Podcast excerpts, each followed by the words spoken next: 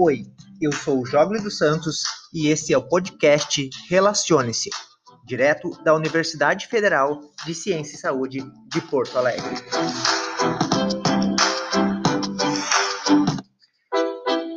O tema de hoje é dedicado a você, jovem, que está iniciando um relacionamento a dois.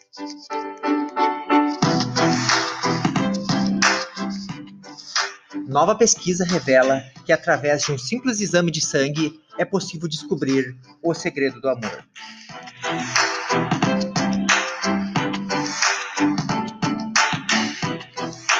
A novidade foi revelada pelo um artigo científico publicado por especialistas de diversas áreas.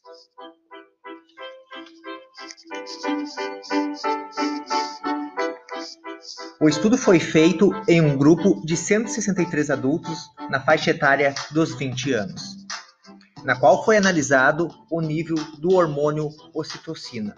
E descobriu-se que pessoas em meio a um novo amor tinham níveis de, de ocitocina mais elevados.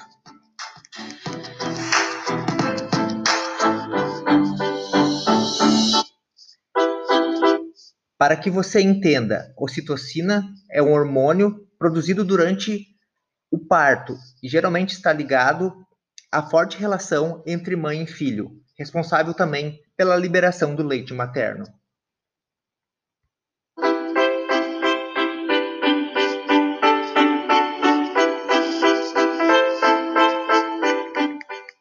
Segundo os pesquisadores, casais com níveis mais altos tinham maior probabilidade de ficar junto. Por outro lado, também o alto índice de ocitocina no sangue está associado à ansiedade e à obsessão no relacionamento. Contudo, não é algo negativo, segundo a pesquisa, considerando que as pessoas que iniciaram com níveis mais altos de ocitocina tiveram maior probabilidade de se apaixonar e manter junto o casal por maior tempo.